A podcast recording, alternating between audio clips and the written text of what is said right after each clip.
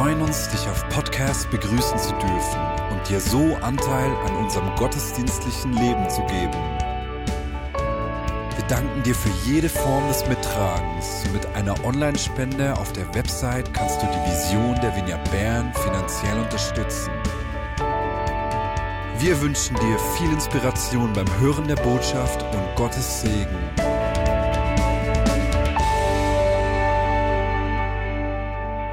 Die Jahreslosung wird jedes Jahr äh, von der Herrnhuter Gemeinschaft auch äh, quasi bestimmt. Es ist also die Jahreslosung für dieses ganz mal besonders tönende Jahr 2020. Und die Jahreslosung selbst, du kannst die vielleicht kurz einblenden, die ist für mich nicht wahnsinnig ermutigend an sich. Aber ich habe dann als ich mich reindachte in die ganze Geschichte, realisiert, da steckt so viel mehr drin. Und äh, es hat mir richtig Spaß gemacht, mich etwas da in die ganze Geschichte hinein zu vertiefen. Und ich möchte euch Mut machen, äh, nehmt jetzt eure Bibel hervor auf dem Handy. Äh, es hat auch hinten einige Bibeln aufliegen, wenn du äh, mitlesen willst. Ich lese jetzt mal die Geschichte einfach als Ganzes durch und möchte aber dann auf verschiedene Aspekte wieder zurückkommen. Und es wäre schön, wenn du selber auch nachprüfen könntest, ob es sich so verhält, wie ich da behaupte oder sage. Und du bist auch eingeladen, deine Fantasie, äh, deiner Fantasie freien Lauf zu lassen und dir vorzustellen, wo sich diese Geschichte abspielt, nämlich auf einem Dorfplatz irgendwo so in einem trockenen Teil von Israel, äh, wahrscheinlich so irgendwie in einer recht staubigen Umgebung. Aber ganz wichtig ist, dass bereits vorher etwas passierte, das uns wunderschön beschrieben ist, nämlich dass Jesus mit dreien seiner Jünger, mit Jakobus, Johannes und Petrus, auf dem Berg der Verklärung war und dort eine Begegnung hatte mit Gott, wo seine Gottessohnschaft so unglaublich bestätigt wurde. Auch Gott ganz persönlich zu ihm sprach, dies ist mein geliebter Sohn, an diesem habe ich wohlgefallen. Und äh, die Geschichte, wo jetzt unsere Jahreslosung dann drin vorkommt, die spielt gerade eigentlich äh, nachfolgend zu äh, dieser Erfahrung auf dem Berg der Verklärung. Ihr findet die Geschichte im Matthäus, äh, im Markus, pardon, Markus 9, die Verse 14 bis 29. Ich lese aus der Genfer Übersetzung. Äh, aber ihr dürft auch in eurer eigenen Übersetzung da mitlesen. Als sie zu den anderen Jüngern zurückkamen, waren diese von einer größeren Menschenmenge umringt, darunter einige Schriftgelehrte, die ein Streitgespräch mit ihnen führten. Sobald die Menge Jesus sah, geriet sie in große Erregung. Alle liefen zu ihm hin und begrüßten ihn. Worüber streitet ihr euch denn? fragte er. Und einer aus der Menge antwortete, Meister, ich bin mit meinem Sohn gekommen. Ich wollte mit ihm zu dir, weil er einen stummen Geist hat. Wo immer dieser ihn packt, wirft er ihn zu Boden. Dem Jungen tritt Schaum vor den Mund, er knirscht mit den Zähnen und wird ganz starr. Ich habe deine Jünger gebeten, den Geist auszutreiben, doch sie konnten es nicht. Was seid ihr nur für eine ungläubige Generation, sagte Jesus zu ihnen. Wie lange soll ich noch bei euch sein? Wie lange soll ich euch noch ertragen? Bringt den Jungen zu mir. Man brachte ihn, und so wie der Geist Jesus erblickte, riss er den Jungen hin und her, sodass dieser hinfiel und sich mit Schaum vor dem Mund auf dem Boden wälzte. Wie lange geht das schon so mit ihm? fragte Jesus den Vater des Jungen. Von klein auf, antwortete der Mann. Oft hat der Geist ihn sogar ins Feuer oder ins Wasser geworfen, um ihn umzubringen. Doch wenn es dir möglich ist, etwas zu tun, dann hab Erbarmen mit uns und hilf uns. Wenn es dir möglich ist, sagst du, entgegnete Jesus, für den, der glaubt, ist alles möglich. Da rief der Vater des Jungen, ich glaube, hilf mir heraus aus meinem Unglauben. Als Jesus sah, dass immer mehr Leute zusammenliefen, trat er dem bösen Geist mit Macht entgegen. Du stummer und tauber Geist, sagte er, ich befehle dir, verlass diesen Jungen sofort und geh nicht wieder in ihn hinein. Da schrie der Geist auf und riss den Jungen heftig hin und her und verließ ihn. Der Junge blieb regungslos liegen, sodass die meisten dachten, er sei tot. Doch Jesus ergriff ihn bei der Hand, um ihn aufzurichten. Da stand der Junge auf. Als Jesus ins Haus gegangen war und seine Jünger mit ihm allein waren, fragten sie ihn, warum konnten wir denn den Geist nicht austreiben? Jesus erwiderte, diese Art von Dämonen kann durch nichts anderes ausgetrieben werden als durch Gebet. Und in einigen Übersetzungen heißt es noch als durch Gebet und Fasten. Nun, diese Geschichte wirft viele Fragen auf und ich werde nicht äh, auf alle einzugehen versuchen. Die ganze Thematik nur schon dieser Besessenheit, äh, wenn wir die Symptome beschreiben oder lesen, dann würde man heute von einer Epilepsie sprechen. Aber was das genau mit dieser Besessenheit auf sich hat, will ich heute nicht äh, im Detail äh, zu klären versuchen. Ich möchte einfach mit euch diese Geschichte mal durchgehen und einige Aspekte betrachten, die man auf den ersten Blick so quasi denkt, die sind klar. Und erst, wenn man sie etwas hinterfragt, kommen vielleicht eben andere Aspekte auch in den Vordergrund. Wir lesen also hier, dass Jesus vom Berg zurückkam mit seinen drei Jüngern und dass äh, da eine große Menschenmenge war, einige Pharisäer. Es liegt auf der Hand, dass diese Pharisäer mit den Jüngern darüber diskutierten, ob sie denn überhaupt die Autorität hätten, in dieser Sache aktiv zu werden. Und wahrscheinlich haben sie die Autorität, wie er schon bei Jesus selbst, auch in Frage gestellt.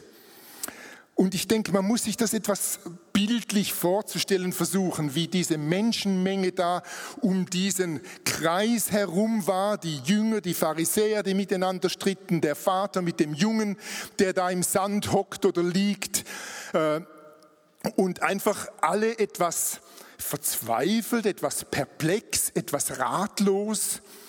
Und äh, da hinein kommt dann Jesus. Und als die Leute Jesus sehen, heißt es, dass sie alle in Aufregung gerieten. Und alle dachten, wow, jetzt kommt endlich der gute Rat, jetzt kommt endlich einer, der kompetent ist, weil äh, Offensichtlich hat dann Jesus nachgefragt, was ist hier los, warum die Aufregung. Und ein Mann aus der Menge, der Vater des Jungen, hat dann zu erzählen begonnen und hat die ganze Not äh, geschildert. Und wenn man sich das vorstellt, wie er das beschreibt, auch später in einigen Versen, so in dieser Umgebung, wo ja die Menschen in ganz kleinen Hütten wohnten, Lehmhütten mit offenem Feuer, und äh, eben dieser Gefahr, der der Junge dauernd ausgesetzt war. Ich meine, es braucht nicht viel Fantasie, um sich vorzustellen, dass dieser Vater in einer unglaublichen Not und Verzweiflung war. Was der mit seiner Familie über Jahre erlebte, das äh, ist für uns in einer westlichen Gesellschaft wahrscheinlich schwer vorstellbar. Und er sagt, ich kam mit meinem Jungen zu dir. Ich habe dich gesucht. Du warst dann zwar nicht da, also habe ich deine Jünger gebeten, äh, dass sie den Geist austreiben sollten, aber sie konnten es nicht. Und eigentlich die exakte Übersetzung hier äh, würde lauten, die Jünger waren nicht stark genug. Das war die Interpretation des Vaters. Und dann lesen wir diese ganz interessante Antwort von Jesus. Er sagt im Vers 19, was seid ihr nur für eine ungläubige Generation, sagte Jesus zu ihnen. Wie lange soll ich noch bei euch sein? Wie lange soll ich euch noch ertragen? Bringt den Jungen zu mir. Diese Stelle hat mich irritiert.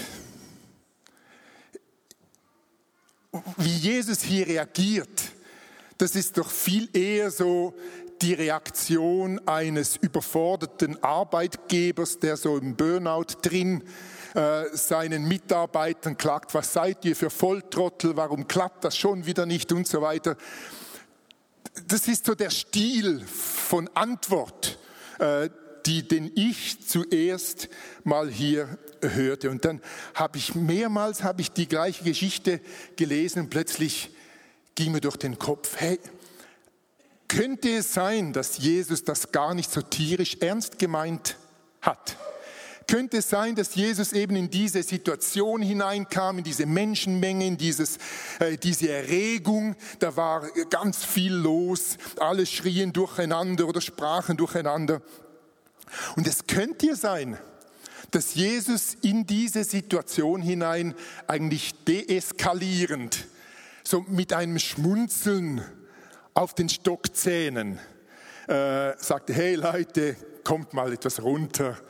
Äh, was ist denn hier los? Also, ich kann mir sehr gut vorstellen, dass diese Antwort von Jesus, und ihr dürft das selber auch mal nachlesen, unter diesem Aspekt, ich kann mir sehr gut vorstellen, dass Jesus hier eigentlich seinen Humor spielen ließ und nicht zum Ausdruck bringen wollte, ihr unfähigen Jünger oder ihr äh, ungläubigen Menschen, äh, weil eigentlich, wenn wir das ganz nüchtern mal betrachten, diese Jünger haben eigentlich ganz Großes geleistet. Ich meine, die drei Wortführer, die Donnersöhne Jakobus und Johannes und Petrus, die waren ja weg mit Jesus auf dem Berg. Und in dieser Situation, wo dann so ein Vater kommt mit dieser Erwartung, Jungs, heilt meinen Sohn. Also die meisten von uns hätten wahrscheinlich gesagt, sorry, der Chef ist nicht hier, äh, wir können vielleicht so den Ambulanz rufen und dich ähm, vielleicht ins Inselspital überführen lassen oder so. Aber wir hätten wahrscheinlich uns alle irgendwie davor gedrückt, uns an dieser Situation die Finger zu verbrennen. Vor allem, wenn man dann denkt, da waren noch diese eher kritischen Pharisäer auch in der Szene. Und dass diese Jünger es überhaupt wagten, äh, sich zu positionieren und überhaupt zu versuchen, äh, diese Lossprache zu machen, denke ich, eigentlich war Jesus vermutlich sogar recht stolz auf diese Crew. Also ist auf jeden Fall nicht von der Hand zu weisen, dass äh, er hier nicht kritisieren wollte und diesen ohnehin schon frustrierten neuen Jüngern nicht noch eins oben drauf geben wollte, äh, oh ihr ungläubige Generation und so, äh, sondern dass er wirklich so mit einem äh, eher Lächeln auf den Stockzähnen etwas äh, Druck aus der Situation nehmen wollte. Dann kam dieser Vater wieder zu Wort, erzählt noch einige Details mehr und er sagt dann zu Jesus, wenn du helfen kannst, dann hab Erbarmen mit uns und tu es. Eigentlich eine ganz normale Reaktion. Jesus gibt dann wieder eine spannende Antwort die man aber auch unterschiedlich verstehen und auslegen kann. Jesus sagt dann im Vers äh, 23, wenn es dir möglich ist, sagst du, für den, der glaubt, ist alles möglich. Jetzt auch hier könnte man diese Antwort von Jesus als Kritik an diesem Vater nehmen. Und man könnte denken, er hätte diesem Vater eigentlich sagen wollen, mein lieber Papa, du hast einfach noch zu wenig Glauben. Gib noch einen, leg noch einen Zacken zu und dann kann dir geholfen werden. Aber eigentlich, wenn man das äh, genau übersetzt, habe ich gelesen, würde man hier äh, sagen, dass Jesus, oder könnte man äh, lesen, dass Jesus gesagt hat, alles kann getan werden für jemand, der glaubt. Wenn wir uns überlegen, woher das Jesus kam, er war noch einige Stunden zuvor auf diesem Berg, hatte eine direkte Gottesbegegnung mit seinem Vater saß beim Tee mit Elia und Mose und besprach da einige wichtige Dinge und hatte diese Bestätigung von Gott, du bist mein geliebter Sohn. Also Jesus war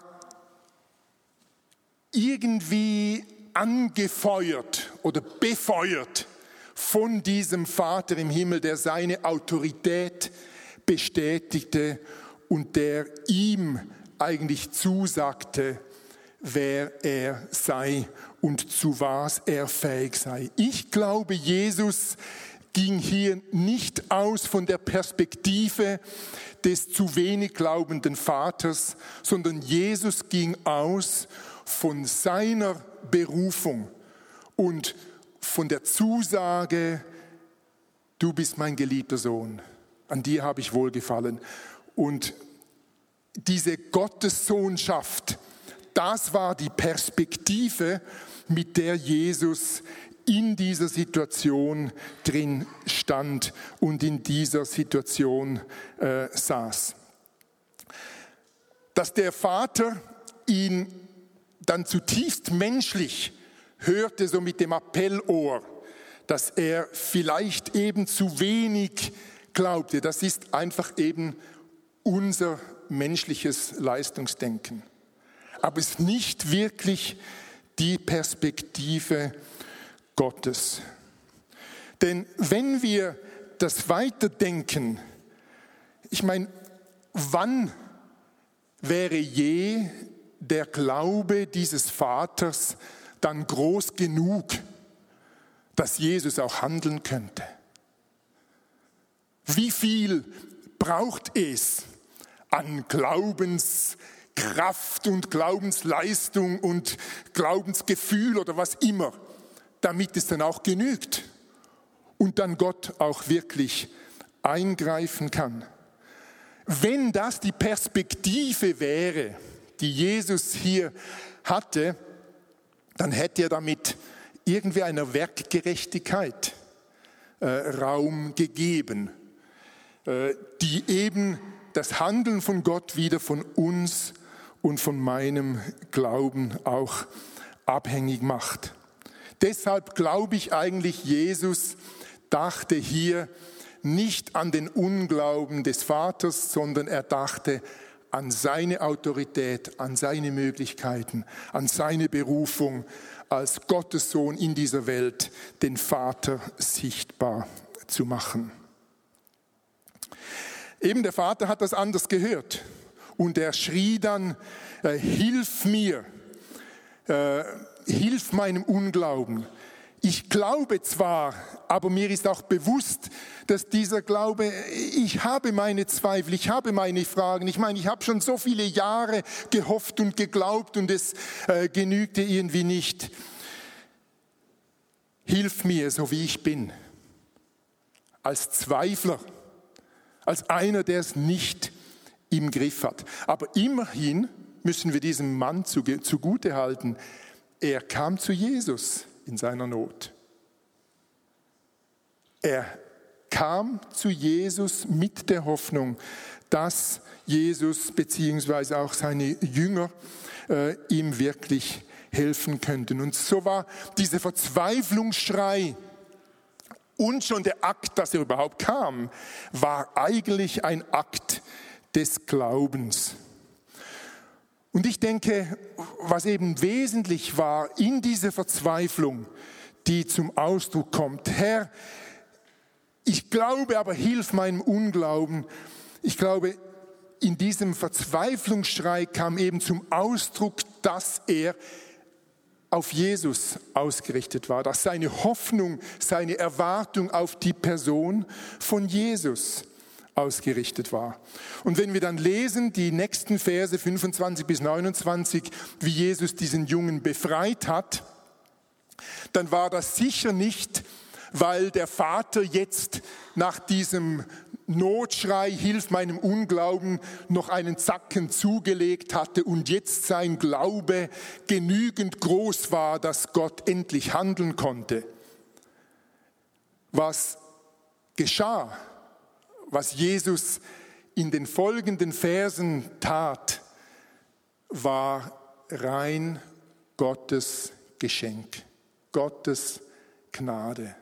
Ein Ausdruck der Autorität, die Jesus hatte und nicht ein Ausdruck von genügendem Glauben beim Vater. Also das Augenmerk dieser Geschichte liegt nicht auf dem Maß des Glaubens.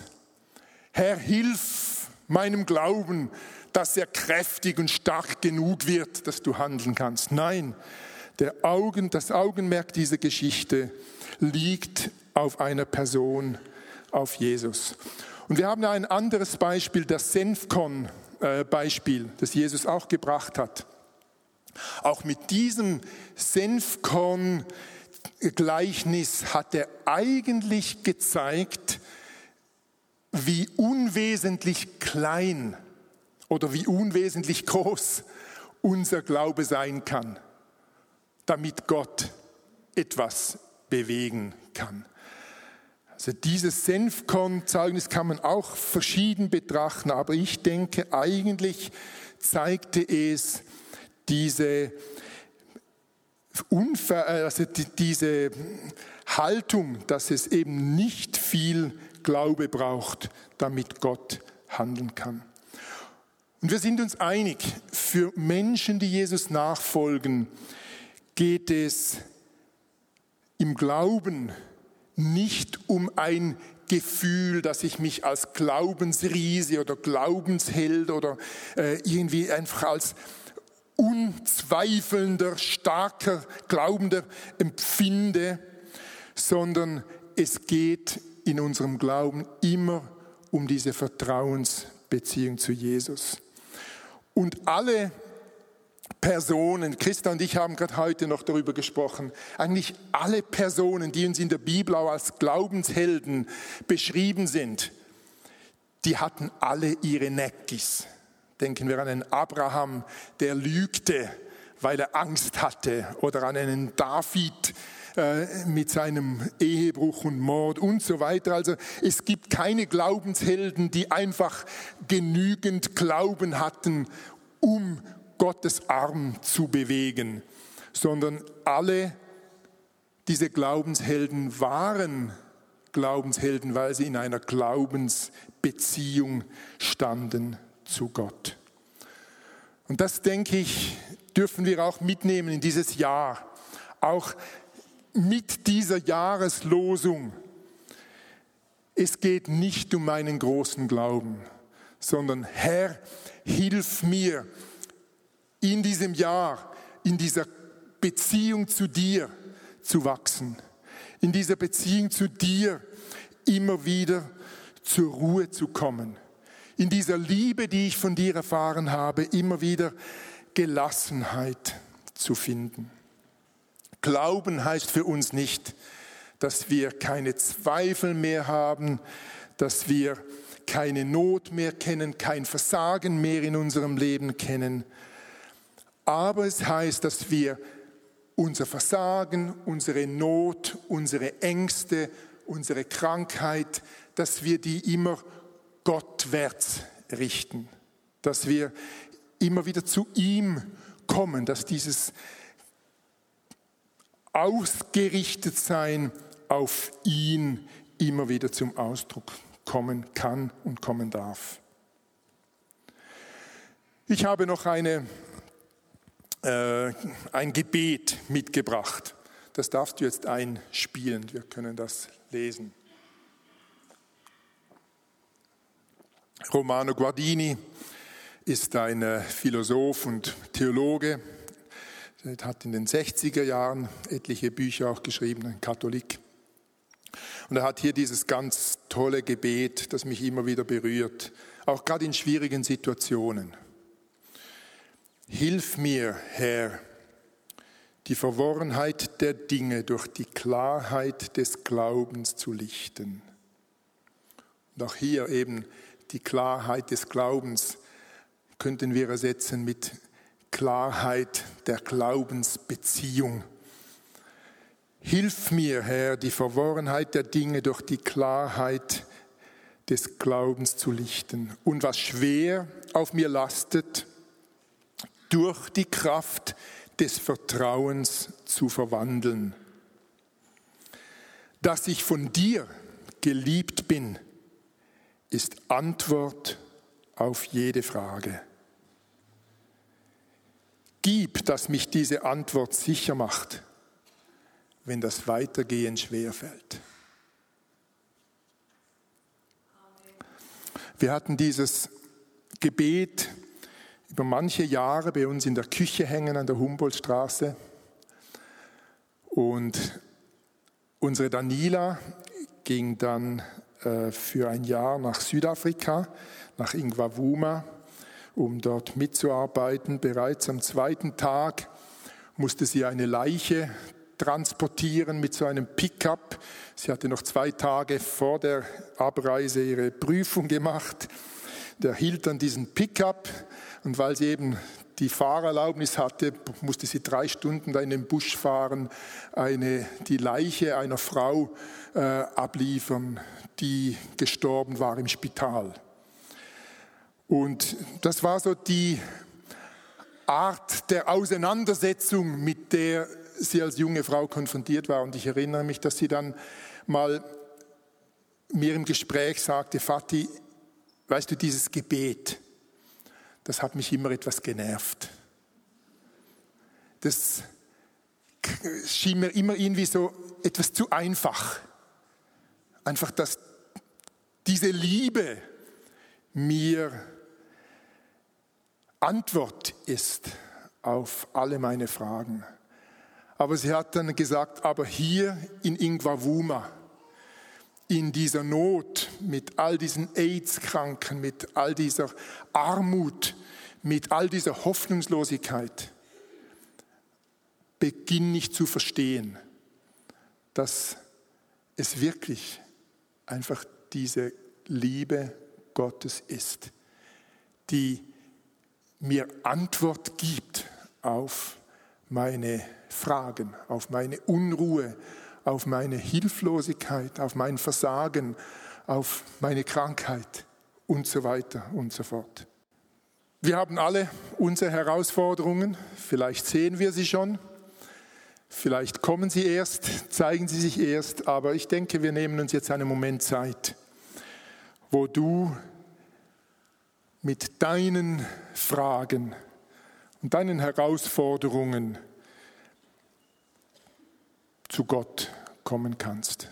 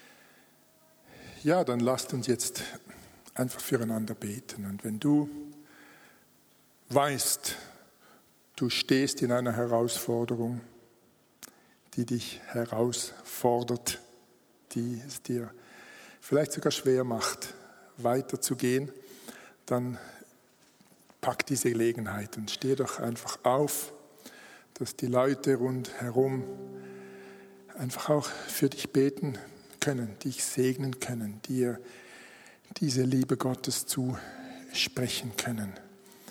Und du brauchst keinen großen Glauben dafür, sondern wirklich nur das Bewusstsein, ich will mit meiner Herausforderung gottwärts gerichtet sein.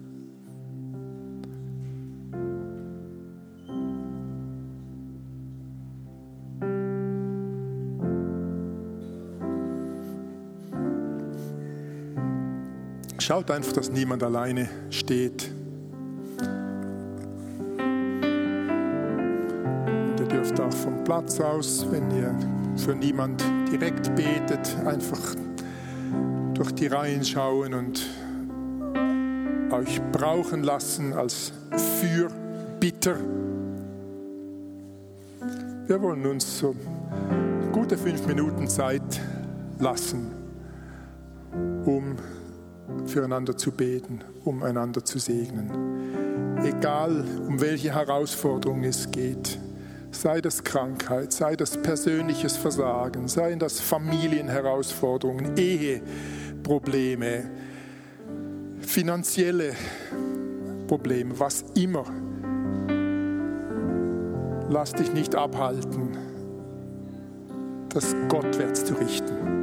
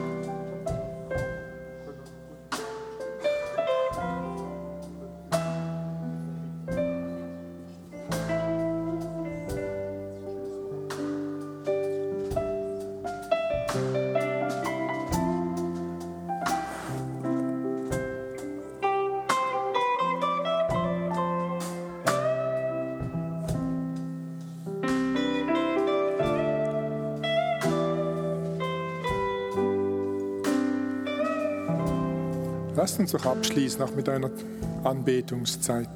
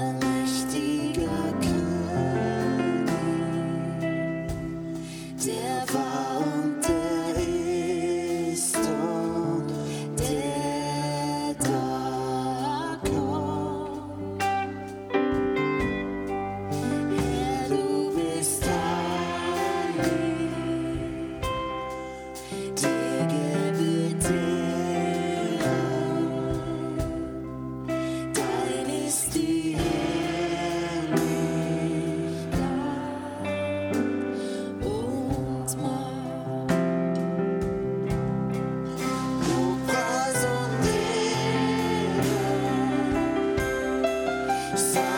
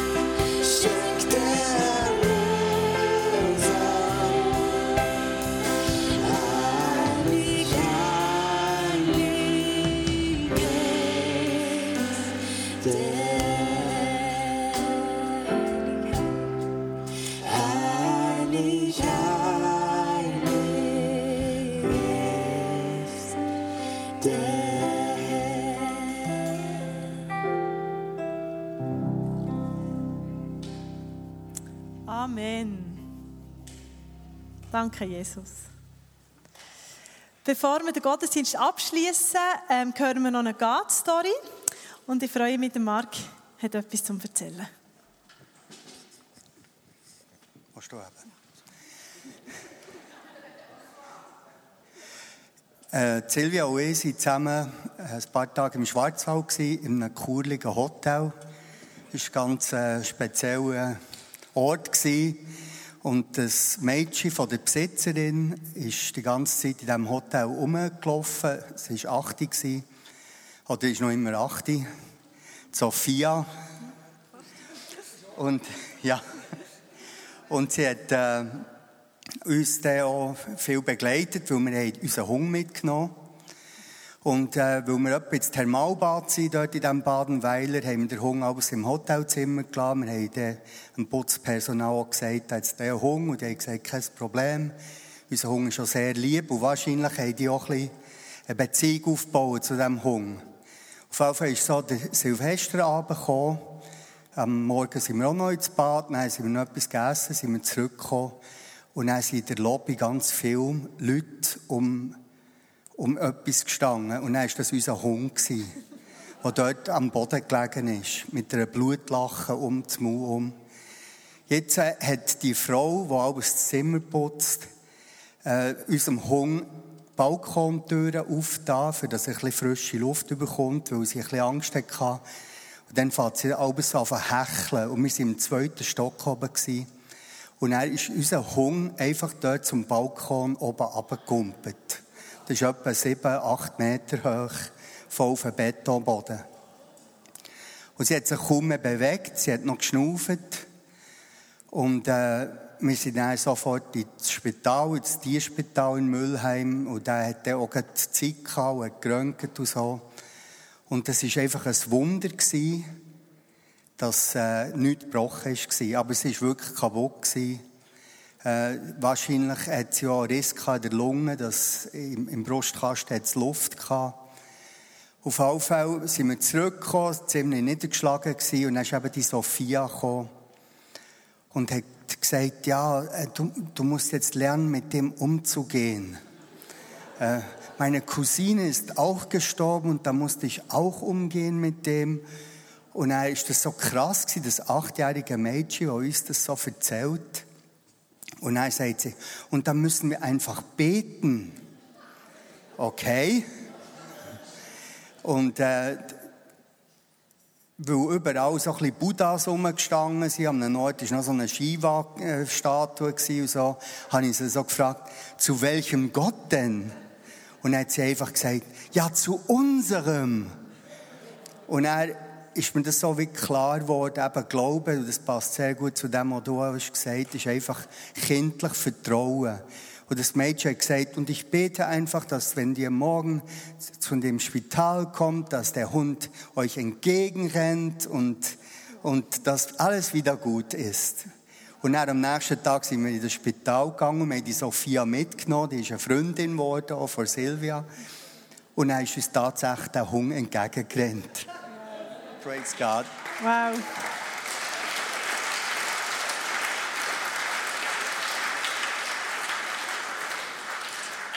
Merci vielmals, Marc. Ja, Glauben wie Kinder. Das ist ein spezieller Glaube. Da können wir uns manchmal auch noch mehr wieder aneignen. Merci vielmals. Ja, zum Schluss vom Gottesdienst. Wenn du heute jetzt da bist, du bist Gast oder das erste Mal, tun wir dich herzlich einladen, hinter dem Welcome Desk ähm, vorbeizugehen. Wir haben ein Geschenk für dich parat. Und dann kannst du auch eine Gästekarte ausfüllen, die uns hilft, Feedback zu bekommen, aber auch, die dir hilft, wenn du möchtest, mit uns in Kontakt treten Wenn du schon länger hier in der Gemeinde bist und du hast Fragen zu Kleingruppen oder irgendetwas, ähm, wie man hier reinkommt oder zum Mitschaffen, darfst du auch hinten an Connect Point, das ist jemand dort, der alle Fragen beantwortet. genau, das ist eine super Person. Genau, dann wenn du nächst, äh, letzte Woche noch keinen Jahresvers hast gezogen, das gibt es nochmal heute, hinten beim Ausgang. Bevor du rausgehst, kannst du einen Vers ziehen für dein Jahr, so deine Losung, deine persönliche. Dann gibt es heute auch Abendmahl. Das ist im Untergeschoss, einmal Stegen im Raum Adler heisst der. Da kann man ganz in Ruhe das Abendmahl noch einnehmen. Dann ist das Vineyard-Kaffee offen, äh, wo man noch etwas zusammen trinken und essen kann. Und wenn du noch spezielles Gebet wünschst, ähm, hat es Leute, die mit dem Namen sie angeschrieben und eine blaue Markierung haben. Sie warten eigentlich auch hinten beim ähm, Welcome Desk Connect Point hinten. Wenn du gerne noch Gebet möchtest, darfst du gerne auf sie zugehen.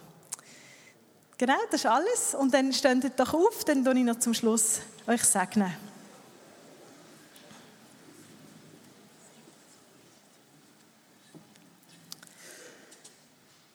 Ich segne euch in Start von dieser Woche. Ich sage euch, dass ihr voller Glauben und Sicherheit in Gott seid. Ich sage euch, dass ihr mutig und stark seid.